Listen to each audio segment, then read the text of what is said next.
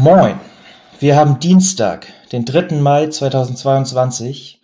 Es ist kurz nach 19.10 Uhr und ihr hört den Millanton nach dem Spiel FC St. Pauli gegen den ersten FC Nürnberg, welches ganz kurz vor Schluss doch noch 1 zu 1 endete.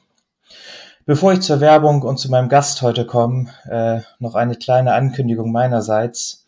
Und zwar wird dies äh, meine letzte Folge sein. Äh, ich werde leider aus verschiedenen zeitlichen Gründen am Ende der Saison beim Millanton aufhören. Aber ein letztes Mal dürft ihr noch meiner schönen Stimme lauschen. Werbeblock. Ähm, ja, deswegen stelle ich euch auch heute mal kein Bier vor ähm, und gebe, sondern nur ein riesig großes Dankeschön äh, an Kervida, die mich jetzt ein Jahr mit köstlichem Bier versorgt haben, ähm, was sogar noch dafür gesorgt hat, dass ich mich noch mehr auf die, Frau, auf die Folgen freuen kann, dass ich dabei jedes Mal ein neues Bier genießen kann. Deswegen einmal an Kavida ein riesengroßes Dankeschön für dieses Jahr, wo ihr jetzt beim VDS NDS unser Sponsor seid. Ähm, aber vielleicht kann ja mein Gast heute euch vielleicht ein Bier vorstellen oder irgendwas dazu sagen, wenn das dann schon hoffentlich angekommen ist. Fadi, ist ein Bier angekommen? Es ist angekommen. Ich habe befürchtet, äh, dass du mich das fragst. Ich habe tatsächlich äh, zweieinhalb getrunken, äh, kann mich aber äh, an die Namen nicht mehr erinnern. Es war sehr gut. Vor allem, du hast mir so eine eher konservative Auswahl geschickt. Ähm, wie heißt so das, das einfachste dieser wunderbaren Biere? Äh, ich, äh, mir, ich, ich habe leider jetzt auch keins mir mit hochgenommen, was in doppelter Hinsicht irgendwie bescheuert ist, aber. Ich kann nur noch, ich kann nur noch ganz oft erwähnen, dass das hatte ich auch öfter während der Folge getrunken, dass äh, das alte Land war mein, mein Favorit über das ganze okay, Jahr das hinweg. War bei mir tatsächlich nicht dabei. Vielleicht äh, schien euch das zu kompliziert für mich. Aber äh, vielleicht beim nächsten Mal dann das alte Land schicken. Aber ich bin äh, sehr angetan davon, dass ihr jetzt auch äh, Bier verschickt. Ja, freut, haben wir schon von vielen gehört, dass ihr das sehr erfreut. Ja, das ist wenig überraschend, aber wirklich sehr nett. Vielen Dank. Ja, und dann auch nochmal jetzt ein paar Tage nachträglich Fadi, alles Gute zum Nichtaufstieg. Ja, vielen das, Dank ebenfalls. Ja, haben wir, nehme ich auch gerne an. äh, Nein, wir wollen, wir wollen heute nicht zu pessimistisch sein, oder? Das ist, Nein, also. Das wird alles gut irgendwie. Für uns ist es ja rechnerisch noch, noch möglich, sondern unterm Strich sind wir auch nur drei Punkte dahinter. Für euch sieht's da ja schon schon sehr, schon sehr schwierig aus, weil ich glaube, auch wir spielen ja nur noch gegen Schalke, da oben spielt sonst keiner mehr gegeneinander. Also ich glaube, für euch ist es ja schon wirklich, wirklich gegessen, wenn ich mich jetzt ja. nicht täusche. Also nach meinen Rechnungen ist es äh, immer noch locker möglich, aber meine Rechnungen sind auch immer ein bisschen so nicht ganz nach den, nach den hm, Regeln. Ja. Deshalb, ja, kein Aufstieg für den ersten FC Nürnberg in diesem Jahr und äh, da, deshalb sorry für dieses 1 zu 1 in der 92. Das ist auch nicht mehr gebraucht, ne? Ja, nee, nicht wirklich. Und ich habe auch überlegt, ich folge dir ja seit zwei Jahren auf Twitter. Du postest da ja manchmal nette E-Mails, die du bekommst. Deswegen, ja, du wolltest, wolltest mir auch eine schreiben. Ja, habe ich überlegt, ob ich dir auch so eine schreiben soll, weil du ja gesagt hast, dass ihr euch kampflos ergeben werdet am Millantor, ja. oder ob ich dir auf die Schulter klopfen soll dafür, dass du richtig getippt hast. Was soll ich denn ja. von, was soll ich denn von beiden machen? Äh, der, der, Tipp war ja nicht hundertprozentig richtig. Ich glaube, ich habe ja 2-2 getippt äh, nach Vorschlag. Ja. Äh, schreib mir gerne noch eine, eine Beleidigungsmail. Gerne anonym, die habe ich am, am die, die, hast du am liebsten. Ja. Ja, auch noch einmal für alle Hörer. Ich habe ja damals, was mich besonders freut, dass ich jetzt mit Fadi aufnehmen kann, meine allererste Folge aufgenommen. Deswegen ist es jetzt auch schön, dass ich nochmal meine letzte mit dir aufnehmen kann. Deswegen werde ich, glaube ich, auf die, auf die Mail verzichten nach der Folge. Okay. Das ist sehr nett. Auch ich, ich, ich bin versucht, mich zu entschuldigen bei dir dafür, dass, dass du mit mir anfangen und aufhören kannst. da kann man sich vielleicht schönere Gesprächspartner, bessere Gesprächspartnerinnen vorstellen, aber naja. Ich glaube, das passt schon ganz gut. Ich habe noch hier, bevor wir zum Spiel kommen, gestern noch eine Meldung gelesen, dass euer Haupt- und Trikotsponsor äh, mit euch verlängert hat. Deswegen nochmal ja bisschen die gehässige Frage, wird das nur wegen dem Namen von eurem Sponsor verlängert, weil das so gut passt, oder zahlen die auch ganz gut? Äh, ich glaube, äh, tatsächlich spielt beides eine Rolle. Ähm, äh, bei unserem äh, Sponsoren, beim Sponsor des ersten FC Nürnberg gibt es tatsächlich ein paar Menschen, die sich auch für den ersten FC Nürnberg interessieren und deshalb vielleicht auch ein bisschen mehr Geld investieren, als es eine andere Firma täte bei einem doch eher inzwischen mittelmäßigen Zweitligisten. Und ja, und äh, sonst ist die, ist die Burg auf der, auf der Brust, was alle rund um den ersten FC Nürnberg freut, die es mit der Heimatliebe halten. Ja, um es noch einmal abzuschließen, ist für mich immer das Highlight, wenn dann bei Nürnberg Nürnberger aufläuft mit der, mit der schönen Trikotsponsor Nürnberger Versicherung. Das ist schon immer mein Highlight, wenn ich Nürnberg gucke. Ja, leider auch das Highlight vieler Sky-Kommentatoren. ja, das glaube ich. Die Fernsehzuschauer unter den Club-Anhängern müssen sich äh, jede Woche erzählen lassen, dass Nürnberger für Nürnberg spielt. Aber aus Hamburg kommt, wenn es dann gegen St. Pauli ja. oder gegen HSV geht, dann ist es nochmal doppelt bitter aber, dazuhören muss. Ja, und wenn man das dann noch, weiß nicht, wenn man nicht so oft im Stadion ist und das dann, was weiß ich, 30 Mal im Jahr hören muss, so dann, genau. und jeder ja. Kommentator denkt, dass er sich da wieder einen neuen Bombenwitz ausgedacht hat. Ja, dann weiß man es irgendwann. Ja, also, dann weiß man es ja. Rund um den Club wissen es alle Bezahlfernsehen-Abonnentinnen. Ja, ja. Dann lass mal zum Spiel kommen. Bei euch, ihr hattet ja vorher ein bisschen gemutmaßt, Fünferkette ist dann ja auch gekommen. Gab es sonst irgendwelche großen Überraschungen bei eurer Aufstellung? Die muss ich mir erstmal selbst wieder in Erinnerung rufen, aber nee, ähm, dass, dass ähm, Mats äh, ausfallen wird, hatte sich ja, hatte sich ja abgezeichnet unter der, unter der Woche, auch wenn er noch mit nach, nach äh, Hamburg gefahren ist. Ansonsten war es tatsächlich eine relativ ähm, defensive Aufstellung, die, die Robert Klaus da gewählt hat, also mit mit Lukas Schleimer, Pascal Köpke und mit Abstrichen noch Lino Tempelmann waren das mehr oder weniger drei offensive Spieler auf dem Platz. Und der Rest hat seine Stärken dann doch eher in der, in der Rückwärtsbewegung. Also es war wie im Hinspiel ein etwas, eine etwas vorsichtige Herangehensweise, was vielleicht für den, für den Respekt vor dem FC St. Pauli spricht. Ja, bei uns war ja auch schon ein bisschen ersatzgeschwächt was man vielleicht am Sturm mit Ditgen und Daschner gemerkt hat. Burgstaller ist ja, hat ja irgendwas am Muskel, der fällt ja noch ein bisschen aus, Zier als Corona und Hadl und Irvine, fünfte Gelbe. Deswegen haben ja Becker, Buchtmann, Aremu das Dreier Mittelfeld gebildet, was ja auch noch nicht so oft so zusammen aufgelaufen ist. Ähm, ja, vorm Spiel noch von unseren Fans schöne Choreografie, fahren mehr mit dann noch auch über die ganze Südkurve mit dem Spruch, die Kurve im Rücken, den Sieg vor Augen. Ähm, hat ja leider nicht ganz so gut geklappt. Ähm, aber ich fand die ersten Minuten im Spiel, die waren richtig, richtig aggressiv und richtig schnell von beiden Mannschaften. Es ging irgendwie echt so von Box zu Box in den ersten fünf Minuten. Auch schon da nach paar Sekunden, wo Ditgen, ich weiß gar nicht mehr, welchen Spieler von euch da nach 15 Sekunden einmal auf die Pflastersteine gestickt hat. Ich finde, da hat man schon noch richtig gemerkt, dass es äh, also nicht, wie du meintest, dass ihr schon so gebrochen seid. Ich finde, da ging es echt nochmal richtig zur Sache. Und ihr hattet ja auch nach vier, fünf Minuten die Großchance, wo Aremu da den Ball im Mittelfeld verliert. Ja. Warst du da überrascht, wie schnell und aggressiv ihr aufgetreten seid?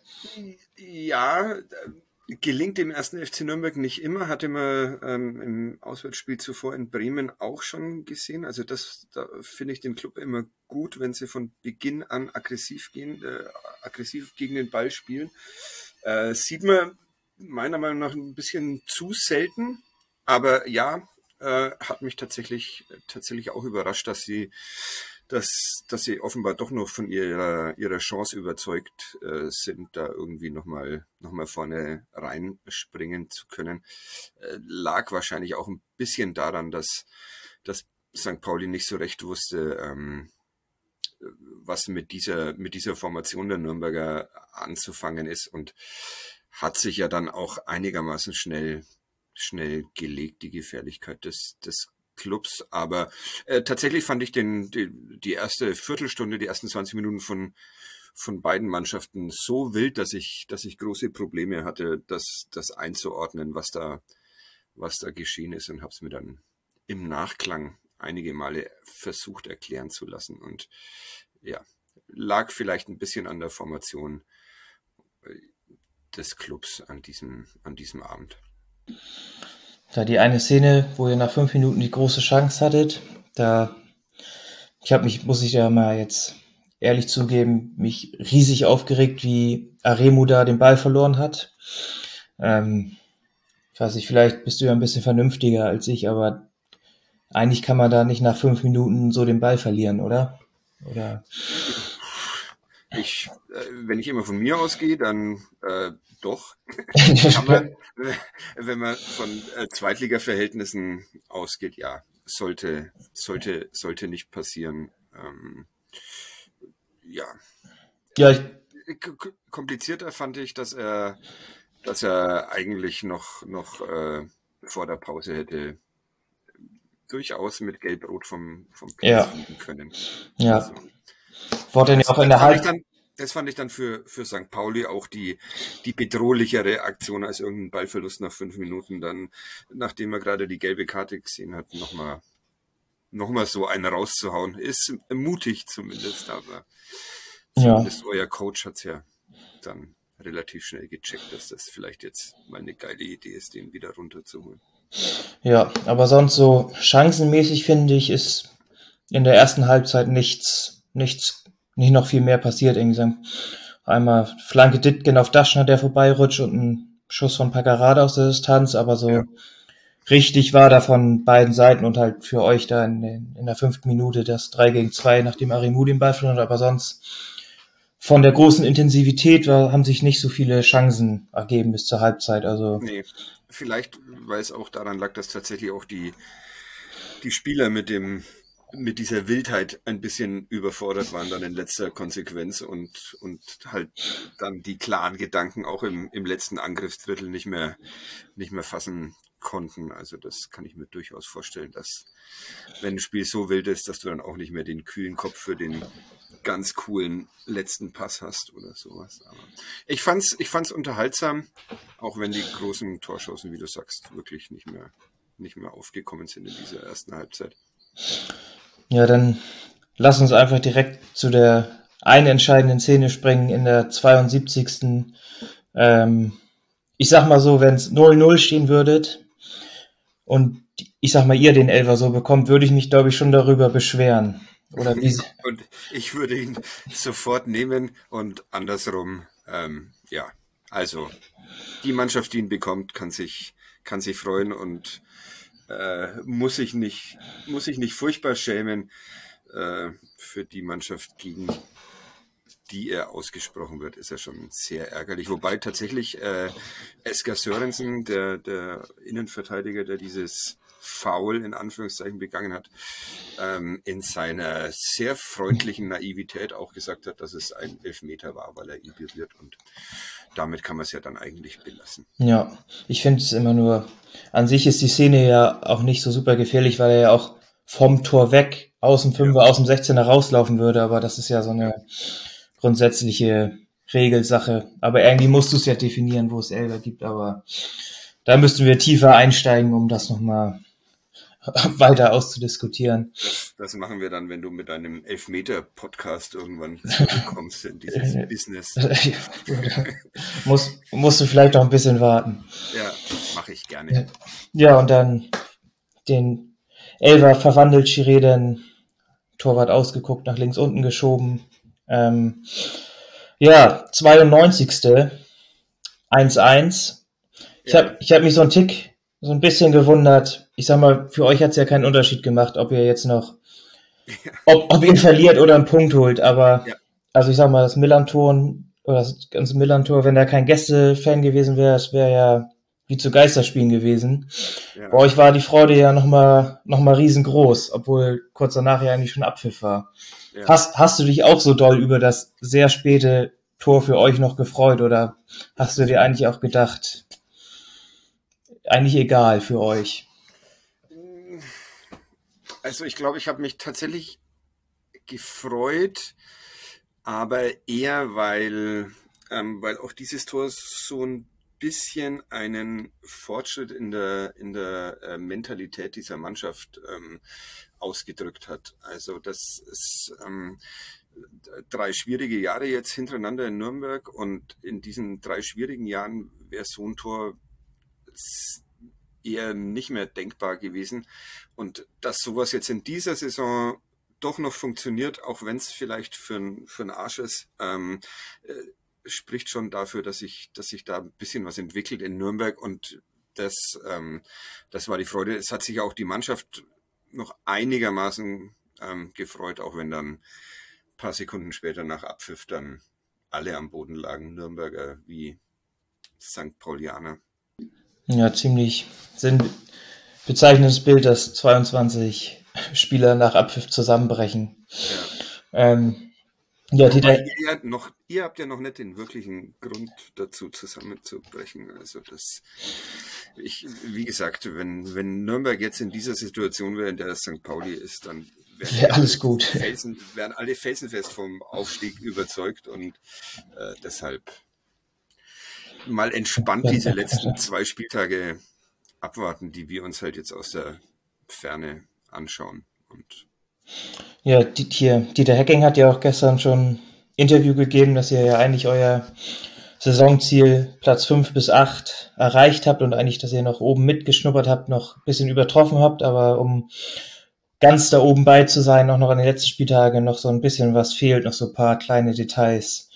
Wie fällt denn jetzt dein Fazit aus, nachdem du ja eigentlich im, vor dem Spiel schon für dich der Aufstieg kein Thema mehr war, aber ja. Ja, äh, eine äh, gute, schöne Saison mal wieder mit dem ersten FC Nürnberg nach diesen, nach diesen drei Jahren mit Abstieg aus der Bundesliga, fast Abstieg in die dritte Liga und dann so einem Mittelfeldstabilisierungs, ähm, ich äh, glaube immer noch, es, es wird hier in Nürnberg ja immer diskutiert, ob, ob nicht der, der sogenannte Knipser einfach gefehlt hat. Also äh, Guido Burgstaller zum Beispiel, um, um, um ganz vorne mitzuspielen, das glaube ich noch nicht mal. Ich glaube, mit ein bisschen mehr, mehr Zutrauen in die eigenen Fähigkeiten hätte, hätte der Club auch dieses Jahr schon, schon aufsteigen können. Ähm, aber die sind ja alle, die Verantwortlichen am Pfalzner war ja alle relativ zurückhaltend ähm, in die Saison gegangen, wobei fünf bis acht schon mal eine Ansage war nach diesen drei Jahren vorher. Ähm, trotzdem relativ spät haben sie dann angefangen, auch über den Aufstieg zu sprechen. Und ich, ich glaube, wenn man da ein bisschen andere Mentalität auch vermittelt hätte, dann, dann ähm, entwickelt sich ja manchmal so ein Selbstläufer und dann hätte das klatschen, äh, klappen können. Aber ähm, ja, ist okay so. Also äh, hier in Nürnberg sind alle zufrieden. Ja, Thema, Thema. Zufrieden und enttäuscht. Ja, das ist ja öfter mal bei euch so, glaube ich. enttäuscht ist immer und dann ist halt, ob man sauer und enttäuscht ist oder zufrieden und enttäuscht ist. ja, eine Sache noch zu Thema Torjäger. Ich war mal vor der Folge so frei und habe in meine Aufzeichnung von unserer ersten Folge geguckt Okay. Da hatte ich mir noch ganz vorbildlich von Transfermarkt die Transfers ausgedruckt und da hattet ihr ja vor, jetzt vor zwei Jahren Scheffler verpflichtet. Ja. Eigentlich ja als, ich sag mal, den Goalgetter, den typischen.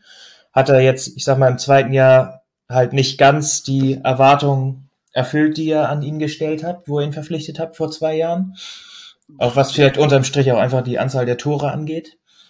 Ja, wobei er relativ zum Ende hin relativ wenig Möglichkeiten bekommen hat, ähm, ähm, seine Fähigkeiten unter Beweis zu stellen. Da hat, da hat Robert Klaus dann auf andere Stürmertypen beziehungsweise andere Offensivspielertypen einfach gesetzt, weil die vielleicht zu seinem System besser passen. Ähm, Manuel Scheffler hat jetzt, glaube ich, nicht viel falsch gemacht, aber irgendwie scheint eher nicht zum Klaus-System zu passen. Und deshalb durfte dann halt auch mal der Mittelfeldspieler Dovedan ähm, ganz vorne spielen, noch, noch vor ihm und sowas. Das, das, ähm, äh, der Vertrag von Scheffler hat sich automatisch äh, verlängert nach einer gewissen Anzahl an Spielen und trotzdem versuchen sie beim Club ihn jetzt äh, irgendwie wieder äh, wegzukomplimentieren. Ja, nett, nett ausgedrückt. Ja, genau, sehr nett ausgedrückt. Ähm, ja, also wird in der nächsten Saison eher nicht mehr in, in Nürnberg in Nürnberg spielen, aber also man kann wirklich jetzt nichts Schlechtes über ihn sagen. Er hat im, im ersten Jahr funktioniert, als es um diese Konsolidierung der Leistungen ging und in diesem Jahr haben halt andere ähm, das tun sollen, was, was äh, er sonst gemacht hat. Und es sah jetzt immer nicht so schlecht aus ohne ihn, deshalb ist das okay. Ohne dass man auf eine der beiden Seiten böse sein muss, glaube ich. Ja, dann lass uns doch jetzt noch mal auf das Aufstiegsrennen vor den letzten beiden Spielen gucken. Ja. Schalke, erster, 59 Punkte und, finde ich auch relativ wichtig jetzt bei allen, das Torverhältnis mit plus 26. Ja. Darmstadt 57 Punkte plus 23. Bremen auch 57 Punkte, aber nur plus 17. Ist schon mal sechs Tore weniger als Darmstadt und auch deutlich weniger als Schalke. Dann inzwischen leider der HSV mit 54 Punkten, also drei Punkte hinter Bremen und Darmstadt, mit einem stattlichen Torverhältnis von plus 30. Und dann St. Pauli auch noch mit 54 Punkten dahinter, aber nur von plus 14 das Torverhältnis. Also das schlechteste von den fünf da oben. Wir spielen ja bekanntlich nächste Woche auf Schalke, HSV zu Hause gegen Hannover, Darmstadt in Düsseldorf und Bremen gegen Aue. Also für, ich sag mal, die anderen drei sind lösbare Aufgaben. Wie glaubst du denn, geht das Rennen da oben aus oder wer belegt die ersten drei Plätze und den unglücklichen vierten? Äh, un unglücklicher Vierter wird der erste FC Nürnberg. Ja. ja, das geht noch. Ich habe hab die Tabelle gerade vor mir, deshalb versuche ich jetzt so ein, Das äh, Lustige ist ja, dass äh, ihr gegen Schalke spielt und der Club dann am letzten Spieltag gegen Schalke. Also wenn beide Mannschaften gegen Schalke gewinnen, werdet ihr schon mal an denen vorbei. Mhm. Und dann müsste der HSV noch irgendwie Mist bauen. Ja, und das, das Problem ist auch, dass Darmstadt und Bremen sind ja drei Punkte vor und haben das bessere Torverhältnis. Ja. Also Bremen müsste irgendwie, wir müssten ein Spiel mit zwei Toren gewinnen und Bremen eins hoch, dass wir die mit einem Sieg und die mit einer Niederlage überhaupt überholen können. Und dann müsste ja. der HSV auch noch patzen, dass wir die, also es ist schon. Ja, das ist knifflig. Ja, also ich sag mal, wenn's für uns, es könnte ja sogar sein, dass wir mit zwei Siegen trotzdem nicht in die ersten drei Plätze kommen. Das ja. ist auch noch so blöd, dass sozusagen Schalke das späte Tor gemacht hat in Sandhausen in der 92. Mal, sonst hätten wir die mit dem Sieg noch überholen können, hätten wir auch nicht das späte Gegentor bekommen. Ja. Aber was glaubst du, Nürnberg Vierter und die anderen Plätze? Äh, mich mich äh, flasht gerade diese, diese Rechnung, dass, dass St. Pauli und, und Nürnberg Schalke noch, noch da rausballern können. Okay. Deshalb, ähm, das würde ich, das würde ich schon freuen, wenn Schalke da noch rausrutscht.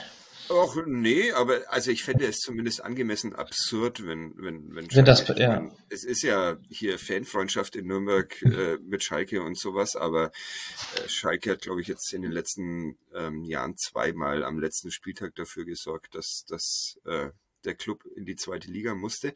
Deshalb fände ich es immer ganz charmant, wenn sich das mal rächen würde, aber ohne es ihnen zu wünschen. Aber dann würde ich sagen, Darmstadt geht hoch, Puh. Ja, der HSV und St. Pauli in der Relegation. Würde euch das, wärt ihr cool damit? Oder? St. Pauli in der Relegation? Mhm. Und HSV gar nicht unter den ersten drei? Doch, HSV zweiter leider. Ah, ja. Ich weiß nicht, ob du das jetzt rausschneiden musst. Also, wenn ich die Wahl hätte, würde ich, würde ich Fünfter bleiben, wenn der HSV Vierter bleibt. Okay, ja, dann, ähm, dann machen wir es so. Ja. Dann müssen halt Bremen, Darmstadt und Schalke jetzt einfach alles gewinnen. Ja, ich, ich glaube, also dass die ersten drei, wie auch immer die drei das unter sich ausmachen, dass, dass irgendwie so da oben bleiben werden. Weil ich sag mal, alle drei da oben mit einem Sieg und einem Unentschieden da bleiben können. Ja, wobei Werder in den letzten Wochen jetzt auch also mal das Auswärtsspiel auf Schalke ausgenommen, aber mhm. Der Rest war jetzt auch nicht so, dass man sagen muss, super geil. Aber ja, ja schwierig. Schwierig. Man muss jetzt auch noch zu unserem Spiel auf Schalke sagen, dass ja, ich glaube, einen Tag nach, nach unserem Spiel kam ja die Meldung, dass es noch weitere Corona-Fälle bei uns gibt. Es hat ja noch ja. zehn weitere Spieler erwischt. Ich kann jetzt mal aufzählen, wer heute beim Training war. Kofi Chiré, Pacarada, Medic, Irvine, Aremu, Matanovic, Beifuß. Das waren alle Spieler, die auf dem Training, die da waren und zwei Torhüter. Das sind neun Profis und der Rest wurde aus der U23 und U19 aufgefüllt. Ähm, mit, ich glaube, aktuell ist es ja, dass man sich nach sieben Tagen freitesten darf. Ich glaube nicht, dass Profifußballer da äh, ein anderes Recht haben, weiß ich aber nicht genau. Dass das auch in der Hinsicht für uns sehr schwierig wird. Ja. Beim Spiel ja. Gelsenkirchen, dass das, ich sag mal, das theoretische oder noch möglich, irgendwie mögliche Szenario noch mal unwahrscheinlicher macht, dass wir auf Schalke gewinnen. Wobei mein Gefühl auch aktuell sagen würde, dass wir auch mit voller Kapelle da nicht gewinnen würden, weil sieht man ja auch Schalke auch öfter mal einfach aus dem Nichts durch Terodde ein Tor machen kann. Ja, aber wir, wir wollten ja nicht zu pessimistisch sein. Deshalb, der, der erste FC Nürnberg hat mal mit einer sehr, sehr jungen und ersatzgeschwächten Mannschaft in den Mitte der 80er Jahre war das, ähm, ein Spiel bestritten, nachdem mehrere Spieler rausgeschmissen wurden. Hat allerdings verloren damals auf Schalke. Vielleicht äh, auf in, in Aachen. Vielleicht ist es doch nicht so ein gutes Beispiel, aber das war damals hier die Geburtsstunde einer sehr jungen wilden Mannschaft. Vielleicht steht euch das ja zumindest auch bevor. Aber ich kann ja mal erzählen, wir haben, das ist jetzt auch schon vor drei Wochen hatten wir bei uns hier in Schleswig-Holstein in der Landesliga unser erstes Rekrutenspiel und wir waren auch noch sehr Corona gebeutelt wir hatten sagen auch nur neun Spieler aus der ersten Mannschaft und der Rest aus der A-Jugend und aus der zweiten Mannschaft aufgefüllt. Das haben wir auch durch einen unglaublichen Kampf 1-0 gewonnen. Zwar sehr hässlich und sehr glücklich, aber darum geht's ja. ja unterm Strich nicht. Naja, dann. Das also, ist ja ein Beispiel dafür, dass das alles gut wird am Sonntag. Ja, das können wir ja mal hoffen. Ich habe aber eine Frage noch an dich, Fadi. Ja. Und zwar mit deiner Expertise aus der Ferne. So, wenn weil ich bin mir noch nicht ganz sicher. Wir haben ja in der Hinrunde 36 Punkte geholt. In der Rückrunde haben wir nur vier Siege geschafft. Eigentlich was unter Timo Schulz seit anderthalb Jahren unsere Verletztenliste, die die Jahre davor immer wirklich unendlich lang war, richtig reduziert. Das ist jetzt in der Rückrunde auch wieder döller geworden. Ich weiß nicht, wie das bei euch war. Das ist bei uns jetzt bei St. Pauli nach zwei Jahren echt der erste Corona-Ausbruch. Sonst hatten wir, wenn überhaupt mal vereinzelt ein, zwei Spieler, die es erwischt haben. Ähm, ja, woran kann das liegen, dass das bei uns in der Rückrunde so bergab ging? So eine richtige Erklärung habe ich für mich da noch nicht gefunden.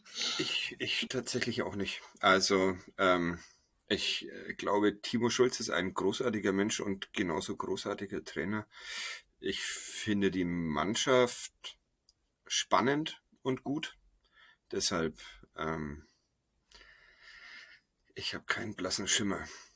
Bis darauf, dass ich äh, vor ein paar Wochen, zwei Monaten oder sowas auch schon mal ähm, im Freundeskreis gesagt habe, dass St. Pauli da oben noch rausfällt, aber auch das eigentlich ohne Expertise, nur einem Gefühl folgend.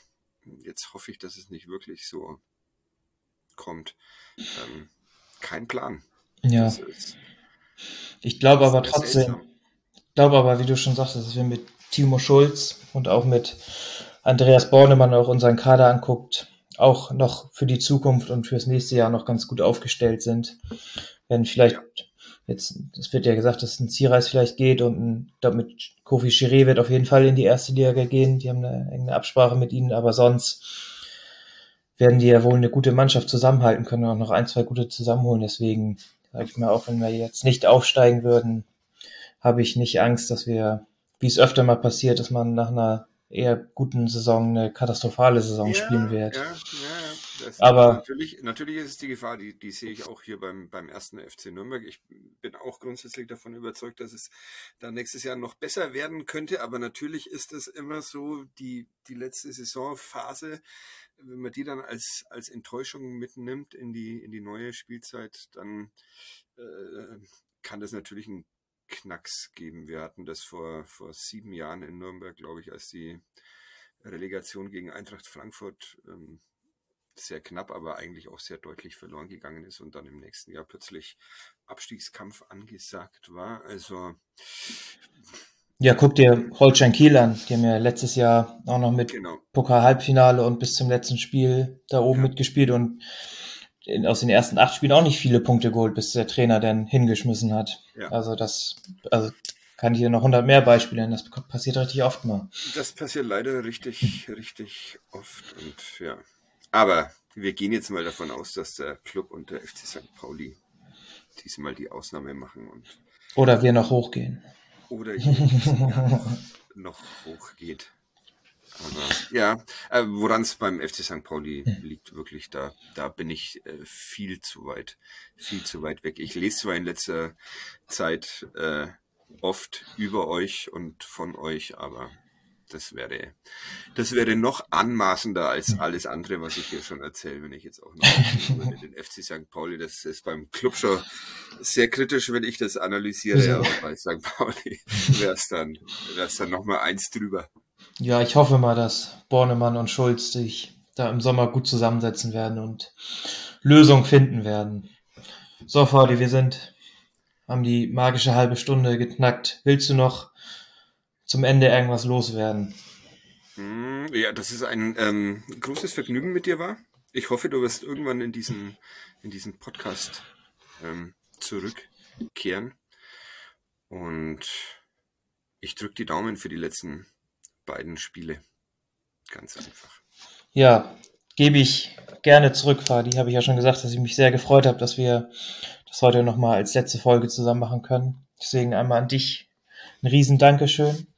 Und jetzt auch noch einmal an das ganze Millanton-Team ein riesen Dankeschön für die zwei Jahre. Vor allen Dingen natürlich an Michael, Yannick und Kasche, an das VDS-Team und natürlich äh, alle Hörer und Hörerinnen, die natürlich das VDS und damit auch den Millanton ähm, sehr doll damit unterstützen. Macht bitte weiter so. Um es jetzt auf den Punkt zu bringen in den Worten von Holger Stanislawski. In Hamburg sagt man Tschüss, das heißt auf Wiedersehen.